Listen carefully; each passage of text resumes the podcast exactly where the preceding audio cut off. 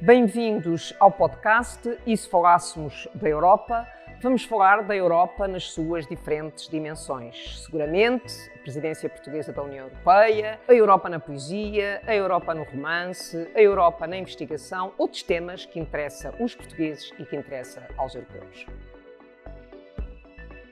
Bem-vindo ao podcast E se falássemos da Europa? Agradeço imenso a sua disponibilidade e este será o primeiro de uma série de podcast que estou uh, a preparar. Uh, e não podia ser diferente, porque iniciamos este podcast com a presidência portuguesa da União Europeia, com o início da presidência portuguesa da União Europeia, Uh, e o Francisco tem uma experiência especial de lidar com as presidências portuguesas da União Europeia.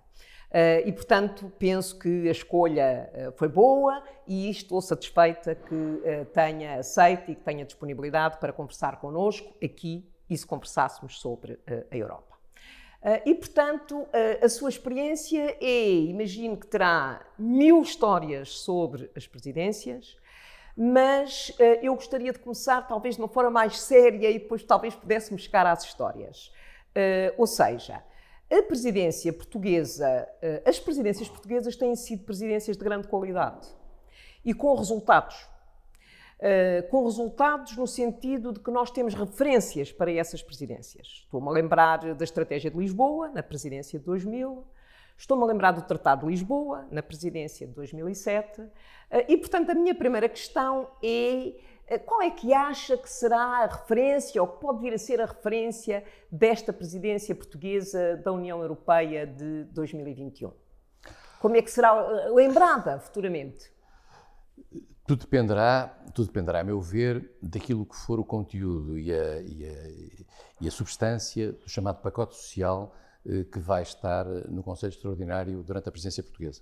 Porque isso depende muito também daquilo que o próprio processo eh, legislativo comunitário proporcionar e do, e do modo como, como for percebido pelas opiniões públicas, em particular, eh, o significado real daquilo que vai ser aprovado, eh, no sentido de dar alguma coerência e dar talvez algum músculo também àquilo que é a, a dimensão social da Europa, que necessita fortemente de ser, eu diria, sujeita a uma espécie de processo proselitista, em termos de explicar às pessoas uh, que a Europa é um elemento fundamental uh, para, para, para a identidade dos próprios cidadãos, mas também uh, para aquilo que é o seu bem-estar e que o prosseguimento do modelo social europeu e, a melhoria progressiva do modelo social europeu é um elemento que a todos nós nos cabe eh, ajudar a fazer ao longo deste tempo. E a presidência portuguesa tem aqui um momento importante e acho que é simbólico eh, que nós, num ano tão complexo como é este, devido à pandemia, possamos eh, dar essa dimensão e sublinhar essa dimensão. Depois há um outro ponto que tem a ver com. Antes de deixarmos o social, uh, Portugal vai fazer, de certa forma, o balanço de qual foi, eh, quais foram os progressos do pilar social europeu que foi proclamado há três anos Exatamente. em eh, Gothenburg. Eh, e o comissário europeu responsável pelos assuntos sociais, Nicolau Schmidt, apresentou recentemente uma proposta de criação do salário mínimo europeu. Uh, efetivamente, como diz, uh, estamos num ano particularmente sensível em que esta crise tem um impacto social significativo.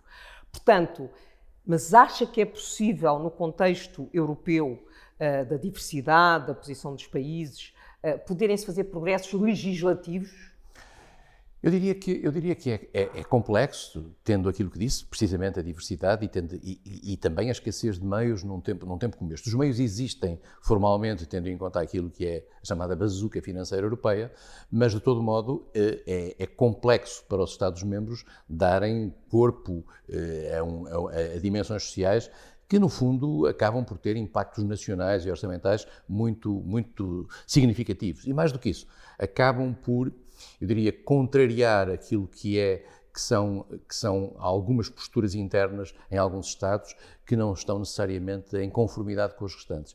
Nós vivemos numa, numa, numa, numa União Europeia muito diversa, eh, com uma diversidade muito forte e com uma diversidade que nem sempre, contrariamente àquilo que seria desejável, tende para, para a uniformização.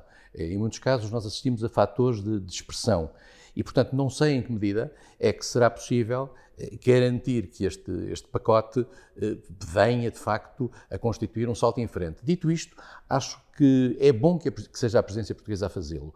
É bom que seja, que seja um governo como o português que, que, que estimule isso numa sequência que eu acho, aliás, extremamente responsável deste trio de presidências que conseguiu dar uma, uma, uma dinâmica uh, muito significativa ao processo europeu. Eu devo dizer que esta presidência tem para mim uh, uma, esta inescapável realidade que é viver sob o signo da pandemia. A pandemia é um, é um momento trágico para a Europa. Mas, curiosamente, eu às vezes tenho alguma dúvida de, de, de utilizar aquela dicotomia sistemática, uma, uma, uma oportunidade, a tragédia pode também ser uma oportunidade. Curiosamente, nós verificamos ao longo do ano 2020 que a União Europeia foi capaz de quebrar alguns tabus e de dar saltos, eu diria quase epistemológicos em frente, uhum. na mudança da sua própria perspectiva. E, portanto, eh, tendo em atenção, por exemplo, aquilo que era impensável aqui há meia dúzia de meses, que era a possibilidade de haver alguma mutualização uh, da, da, da, dívida, de haver o recurso a, a, a novos recursos próprios, e tudo isto está hoje aberto, há um caminho novo aberto, precisamente pela tragédia. Quer dizer, eu acho que às vezes o, é, é, nos momentos, nos momentos de grande tensão que se conseguem grandes saltos. A presidência portuguesa tem, esse, tem esse, essa responsabilidade. Em primeiro lugar, dar sequência responsável àquilo que foi o trabalho, que eu acho excelente, da presidência alemã. Eh, e, e, do tandem que, que, a presidência alemã teve com a Presidente do Conselho Europeu e também com a Presidente do, do, do, do Banco Central Europeu.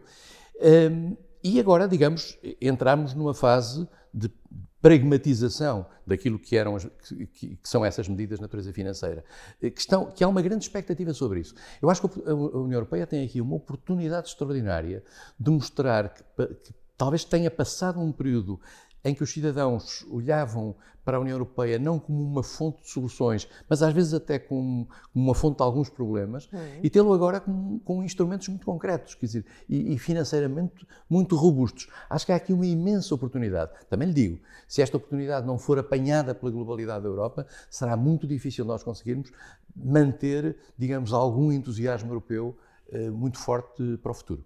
Exatamente, o que eu penso que este desafio uh, que, referiu e as questões que são de facto inovadoras na atitude da União Europeia, inovadoras do ponto de vista político, uh, efetivamente são oportunidades que nós não podemos desperdiçar, ou seja, abriram portas que nós vamos ter que explorar no futuro, claramente, que são coisas completamente diferentes daquilo que alguma vez tinha sido feito na União Europeia. Mas tinha falado como uma bandeira, que pode ser uma bandeira da presidência portuguesa à questão dos assuntos sociais, portanto, Sim, dos direitos também, sociais, ia passar, ia passar para, a parte, para a parte de relações externas. A, a União Europeia viveu, nos últimos anos, eu diria, recolhida um pouco no seu próprio umbigo eh, e perdeu-se, eu diria, algum elan eh, que nós tivemos num, num, nas últimas, as últimas duas décadas eh, e no início das últimas duas décadas relativamente às questões externas. A União Europeia tinha uma perspectiva muito, não só ser uma espécie de um soft power uh, no plano exterior, mas também de ser ela própria um elemento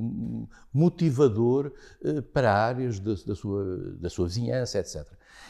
Fica-se com a sensação que a União Europeia se recolheu muito nos seus próprios problemas, isso tem a ver com a crise de 2007, 2008, tem a ver com, com, com uma dinâmica interna que é também a digestão de um alargamento muito grande com as diversidades que esse alargamento comporta. E acho que o facto da presidência portuguesa ter repescado a questão da Índia, e, e, e lembro que, que, a Índia é parceiro estratégico da União Europeia a partir da presidência portuguesa 2000, isto é, há, há 20 anos, uh, dá uma. Eu, in, volta a dar à União Europeia uma certa uh, atitude externa. Eh, eu diria que não há nenhuma inocência nisto, porque nós vivemos um momento dentro da União Europeia, em particular com a nova administração americana, que nós pensamos poder ser mais dialogante e, e mais parceira no, na, na abordagem das questões globais, Vivemos um tempo em que a União Europeia vai ter que se concentrar e vai ter que olhar para a questão da China. A China vai ser um, é um ponto importante. Nós sabemos que a União Europeia não tem uma, uma leitura unívoca nessa matéria. De, de todo modo, eh, há uma, uma, uma discussão sobre isso e uma discussão aberta e que vai prosseguir. E vai prosseguir também em paralelo com a administração americana. Nós damos conta que não é que o mundo se tenha mudado para a Ásia, mas há uma deslocação objetiva do, do centro de gravidade de algumas questões mundiais, nomeadamente em matéria económica, para a Ásia-Pacífico, uh, para o Indo-Pacífico. E o Indo-Pacífico, a Índia é um elemento fundamental. Nós sabemos das conflitualidades entre a Índia e, a China, sabemos do papel, digamos, de ator global que a Índia mantém, mas ainda com um caráter relativamente hesitante, e nós vimos isso até no plano bilateral com Portugal. Mas acho que é muito importante trazer a Índia para este, para este debate uh, e é muito importante ter, trazer a União Europeia para interlocutor da Índia, num quadro global em que a Ásia tem um papel central. E ainda mais importante quando há 14, 14 mais 3 países asiáticos que fazem um acordo comercial uh, regional. Portanto, aí a Exatamente. Índia ainda se torna um parceiro mais uh, e, importante. E, também vai ser muito importante perceber em que medida é que os Estados Unidos, na nova administração, depois de terem perdido, digamos, a oportunidade do acordo transpacífico, eh, eh, vão enfrentar esta nova realidade que disse. E, portanto, e, e, é, e, é, ver um bocadinho como é que a Índia se coloca nesse patamar. Porque isto também tem muito a ver com o nosso perfil da afirmação externa enquanto unidade política. E a União Europeia tem que tem aqui uma oportunidade também para olhar para esse mundo. Trazer a Índia para este debate, para este debate é muito importante e acho que fizemos muito bem em selecionar, em selecionar isso. Tínhamos também pensado, a questão continua em aberto, relativamente à África, as duas presidências, duas presidências portuguesas tiveram a cimeira entre a União Europeia e, e a África na sua agenda. A primeira e a segunda cimeira a prima... com uma diferença de sete anos. Exatamente. Durante aqueles exatamente. sete anos, nenhum país conseguiu organizar uma cimeira União Europeia-África. E, e, e, eu devo dizer-lhe que, que, que enfim, sou testemunha das dificuldades que a primeira Exatamente. teve, que a primeira teve, é, é, porque a própria dinâmica africana é muito difícil de comportar na, na, globalidade. Nós não podemos esquecer a África. E Portugal é dos países europeus que tem uma maior sensibilidade relativamente a essa questão e sistematicamente tem na agenda europeia suscitado a questão africana. E, e, não devemos perder isso, como aliás também não devemos perder uma outra vertente que estará, digamos, um pouco, conjunturalmente, um pouco mais difícil, que é eh, a América Latina. Acho hum. que a América Latina e a África são duas áreas da expressão externa da União Europeia eh, que relevam muito daquilo que é a sensibilidade portuguesa.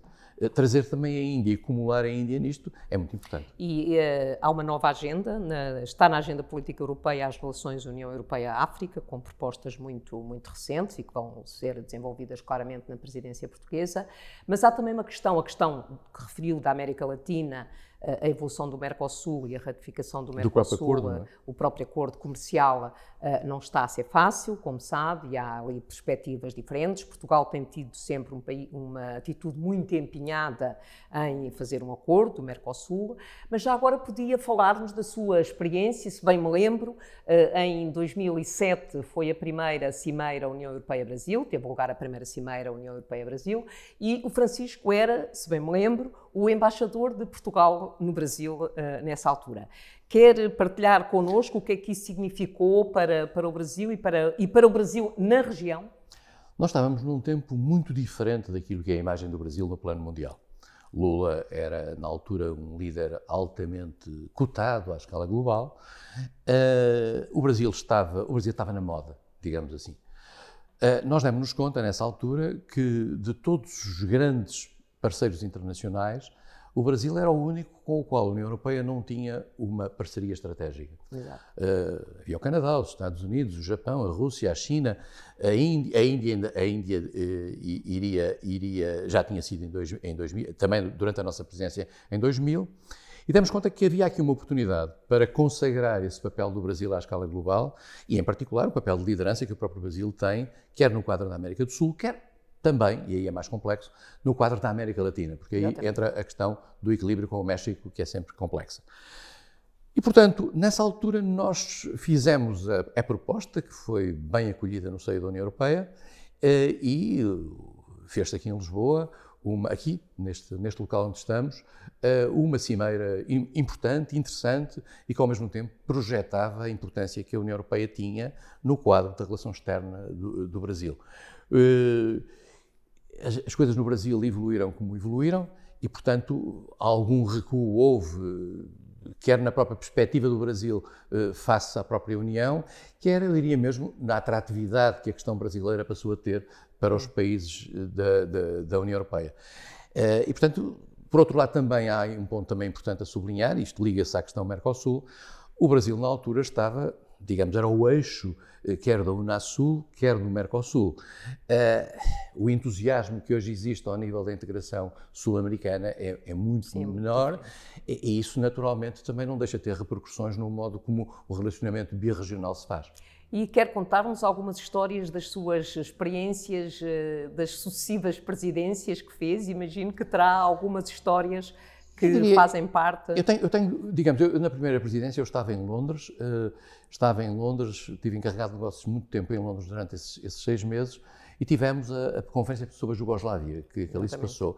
E, e, foi de facto um momento interessante. Portugal tinha, enfim, um papel, um papel de, de honest broker naquela questão, de tentativa de, de, criar ali algum, algum patamar de diálogo numa situação que era muito, muito complicada. Mas é, foi muito interessante, enfim, ver à volta da mesa aquelas personagens que nós conhecíamos apenas da CNN e que algumas das quais quase refugiadas no meio dos montes dos montes dos Balcãs. Foi um tempo complexo. Foi um tempo de grande responsabilidade para, para, Portugal no plano europeu e que cumpriu bem. Portugal tinha desistido, é uma coisa que às vezes as pessoas não sabem, Portugal tinha desistido no início da sua entrada para a União Europeia de fazer uma presidência que lhe cabia rotativamente. Exato, e desistiu por uma questão de responsabilidade, Exato. porque não estava preparado. E, portanto, nós em 92... E depois fez a de 92 aqui neste edifício. Exatamente. E, e estava preparado, e claramente estava preparado. E, e, eu vou lhe dizer mais, foi um elemento essencial para uma certa credibilização da imagem de Portugal uh, no quadro europeu. O modo responsável como essa presidência foi feita e, levada a cabo, e aliás elogiada por, por, por, por, toda a gente. Foi um momento eh, complexo, eh, porque teve também o reconhecimento da Croácia. Eh, Mas as presidências portuguesas têm, tiveram sempre uma imagem muito positiva junto à União Europeia. Eu, de certa forma, acompanhei mais a presidência de 2000 e 2007. Em 2000 estava na transição entre Bruxelas e aqui a representação da Comissão Europeia em Portugal.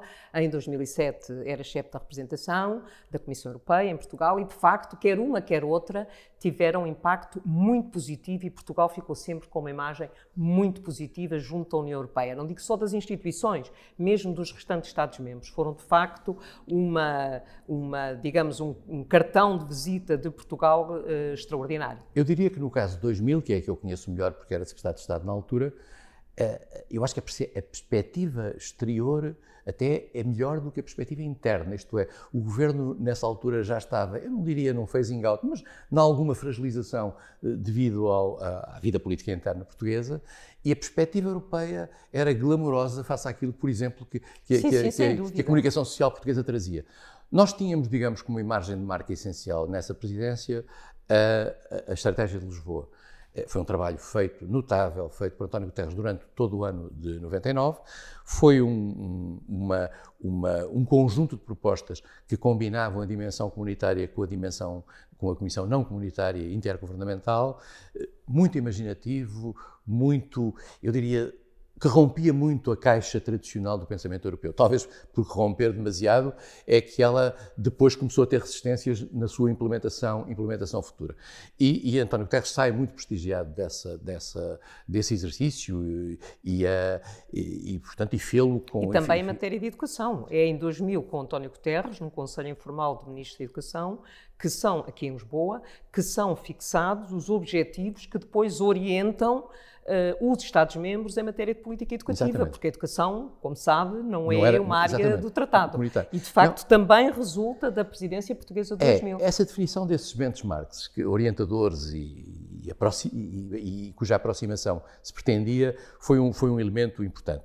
Nós também fizemos, durante essa presidência, eh, duas, uma, uma, outra questão que foi o lançamento da Conferência Intergovernamental, que hum. iria durar esse ano todo e acabou por redundar no Tratado de Nice. Nice. Eh, eu já tinha sido representante de Portugal na, na, negociação do Tratado de Amsterdão anteriormente e também o fui no Tratado de Nice e aí presidia, digamos, ao grupo negocial. Uh, Era complicado porque estávamos, a, estávamos a, a, falar de quê? Estávamos a falar de uma espécie de redefinição do poder, tendo em conta aquilo que era a Europa alargada. Sim. E, portanto, havia aqui uma marchandagem entre o poder no Conselho, o, o, número de deputados europeus, etc., para permitir, digamos, uma acomodação e, um, e, um, e uma certa eh, comodidade futura para todos os países no quadro do alargamento. E também para dar o sinal a esses países de que a União Europeia estava aberta a que eles entrassem Exatamente, e, e, que estava institucionalmente preparada para Exatamente. os receber, sem que isso constituísse, digamos, um, um freio ao, ao, próprio funcionamento da União. Porque aí era sempre a velha questão dentro da União, que é, por um lado, a funcionalidade e, e por outro lado, a legitimidade que tem que estar sempre presente nesta questão. E, e, esse foi um grande debate que teve lugar durante a presidência portuguesa. Nós apresentámos um, um relatório da presidência ao Conselho Europeu eh, da Feira e depois durante a presidência francesa, que foi muito dura e que é um tempo bastante duro da vida europeia. Eu confesso que tenho guardo disso, guardo disso grandes momentos de. Mas, de mas permita-me interrompê-lo, porque essa presidência de 2000 teve uma característica que, olhando para trás, é muito importante perceber a evolução das coisas. Ou seja, é na presidência de 2000 que, pela primeira vez, há um partido de extrema-direita que chega a um governo é da União Europeia na Áustria. Uh, penso que final de 99, portanto, quando chega à nossa presidência, a decisão pela é tomada, primeira vez é. tínhamos ministros da extrema-direita nos Conselhos de Ministros. A decisão é tomada. E Guterres foi muito determinado, muito o governo determinado. português foi muito determinado e com uma grande solidariedade dos restantes países da União Europeia. Estamos a falar da União Europeia a 15. A 15. E aí levantava-se um problema que é um problema de natureza quase técnica ou quase, quase institucional, que é o seguinte eh, nós não podíamos isolar a Áustria no plano das instituições, mas tínhamos que a isolar politicamente, porque o exemplo dado, para, dado pela Áustria nessa altura feria aquilo que muitos viam como sendo o infringimento daquilo que tinha sido o compromisso da Áustria uh, ao subscrever a, entrada, a, entrada, sua entrada para a União Europeia à luz dos critérios de Copenhague. E nós fomos confrontados com a circunstância de um país, de um partido de extrema-direita, poder fazer parte da coligação em, em, uh, em Viena. Uh, eu recordo-me que o anúncio disso uh, foi feito, eu, eu, era o meu aniversário, e, e eu vinha de, de, de, Estocolmo para em Madrid, e, e, esta história já se pode contar hoje. O, o, o embaixador de Portugal disse-me: está à sua espera a, a Ministra dos Negócios Estrangeiros, futura Ministra dos Negócios Estrangeiros da Áustria, no Ministério dos Negócios Estrangeiros espanhol. Quer falar secretamente consigo. A Benita Ferreira A Benita Ferreira Waldner, que é a minha colega como, que eu conhecia muito bem como secretária de Estado dos Assuntos Europeus da Áustria. E então tivemos uma conversa que, que eu reportei imediatamente para Lisboa, uh, enfim, porque o que ela nos tentava dizer é que nós não somos fascistas, quer dizer, o facto de termos um partido de extrema-direita uh, uh, connosco não nos transforma necessariamente em fascistas. Uh, e, portanto, isso foi uma coisa muito complexa, obrigou a, a, alguma, eu diria, alguma coreografia, mesmo no desenho de alguns conselhos informais, sim, sim. no modo de relacionamento com, com, essas, com, com as instituições, com, a, com as instituições por um lado e com a Áustria por outro. Devo dizer que foi possível garantir graças a uma grande sabedoria, quer de António Guterres, quer de Jaime Gama, uh, um, um, trabalho de pressão sobre a Áustria que, ao mesmo tempo, não, não privasse o país dos seus direitos eh, como membro de pleno direito da União Europeia, e, por outro lado, garantisse uma funcionalidade mínima aos trabalhos, porque depois tudo estava preso a isso, isto é, os Conselhos Europeus, o, o tratado, o, por exemplo, o próprio desencadear do tratado, do tratado de, do, da negociação da Conferência Intergovernamental também estava preso a isso. Foi muito complexo gerir isso. As coisas passaram-se como se passaram, levámos uh, as coisas a bom porto até ao final da presidência, criou-se um grupo de sábios que durante a presidência francesa resolveu o problema. Olhando agora em perspectiva e olhando o que, o que nós hoje assistimos, aquilo a que nós hoje assistimos dentro da União Europeia, Bom, é noite e o dia, pela simples razão de que aquilo era um caso, digamos, ínfimo. Sim, era um caso isolado. Um caso isolado. Eh, e nós pensávamos, esse é que é o grande erro também que está plasmado no Tratado, no tratado da União Europeia é que nós pensávamos que isto era um caso e que um país podia ficar isolado perante os outros. Eh, não nos demos conta, talvez, de que isto pudesse ser, pudesse ser repercutido noutros países e que a certa altura se criasse uma espécie de coligação negativa de, de, de, de infratores ou de potenciais infratores que podiam vir no futuro a criar grandes dificuldades à estamos dinâmica Estamos a falar de uma Europa diferente, estamos a falar de uma Europa há 27 e na altura é tínhamos uma Europa há 15, porque a questão do isolamento também tivemos a história da cadeira vazia, em que havia um país, sim, sim. os franceses que estavam sozinhos e a questão resolveu-se. Todos nós sabemos que ficar isolado nunca é boa Sim, mas perspectiva. Quando, mas ficando isolado, mas quando, se tem poder, caso, quando se tem muito poder é mais fácil. É, exatamente. E a França aí estou isso. completamente de acordo e hoje quando olhamos para trás, de facto, vemos que há essa, eh, essa questão. Mas há, que hoje é diferente, mas é diferente, que é uma Europa diferente, são países diferentes e há países que já te esqueceram que apoiaram os critérios de, de Copenhaga, que reconheceram os critérios de Copenhaga. Uh, mas há uma questão que eu ainda gostaria de lhe colocar. Uh, o Francisco é um homem da gastronomia, é um conhecedor dos melhores restaurantes que nós, por si, conhecemos quando vamos a algum lado, podemos ir ao seu blog e sabemos que restaurante é que eu vou frequentar. Uh, mas a questão que eu lhe queria colocar é a seguinte: acha que uh, na sua função diplomática, essa questão foi uma questão importante no diálogo com os seus pares, uh, sei lá, na promoção do país, acha que de facto essa dimensão da gastronomia teve uma influência positiva? Eu diria, é uma causa ou é um efeito? Ou as duas não, coisas? Não, eu acho que eu já, eu já não digo que me dedicava, porque isso dedicar é. Eu, mas eu já era, fui sempre muito sensível à questão gastronómica, mesmo antes de entrar para a carreira diplomática. E, portanto, no fundo, eh, prolonguei aí os meus, a minha, a minha, essa minha sensibilidade. Eu não sou um gastrónomo, eu sou um gastrófilo. Eu gosto das coisas, mas não sei, não sou, não sou, não, não sei cozinhar e, portanto, sou, sou um mau, sou um mau animador desse tipo de questões. Embora faça crítica, fiz crítica gastronómica durante uns tempos em jornais e revistas, mas tenho, tenho nisso uma perspectiva ao mesmo tempo lúdica, mas também tenho uma perspectiva eh, que vai um pouco naquilo que disse. Esta é também uma maneira também de unir as pessoas. Uh, nós temos esferas, digamos, de cultura gastronómica diferenciadas, temos as mais étnicas e as mais uh, comuns, uh, ligadas à cultura francesa ou, ou italiana, ou, etc.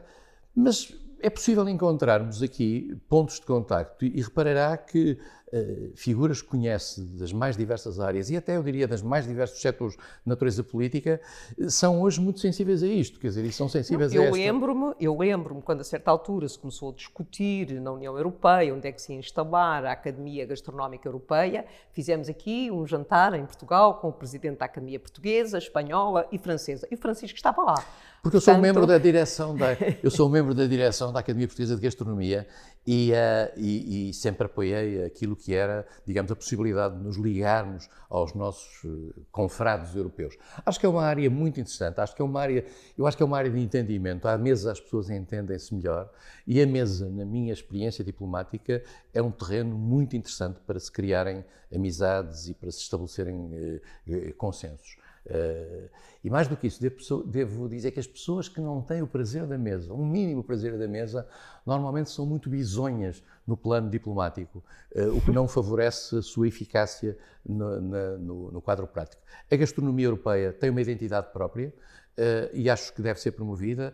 E Portugal, até porque não é um grande poder também, eu costumo dizer que quando, não, quando nós não somos um grande poder, podemos dar ao luxo de ter grandes princípios, nós podemos ter aqui um papel agregador e de sublinhar estas diversas dimensões. E também somos um terreno, digamos, de cruzamento de algumas experiências latino-americanas, africanas, etc., que estão hoje em alguma cozinha portuguesa. Acho que devemos trabalhar por aí. Essa também é uma área que a diplomacia deve, deve operar.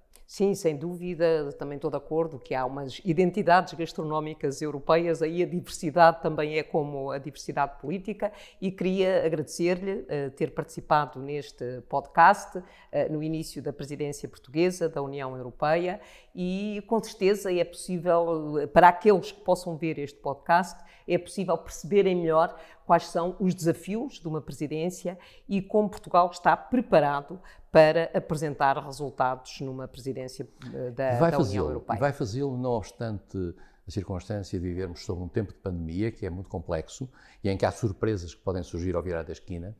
Eu tenho a certeza que, que, que, há uma capacidade instalada uh, ao nível da nossa da massa crítica que está envolvida na presidência, quer ao nível do Ministério dos Negócios Estrangeiros, mas também quer ao nível dos diversos ministérios de natureza sectorial. Há, há, cerca de 10 ministérios, 10 ministros portugueses que vão presidir a conselhos, a conselhos de ministros europeus. Acho que vamos ter aí uma prestação sólida, forte e, digamos, à altura daquilo que é a nossa tradição. Sim, senhora. Muito obrigada. Nada. Gosto.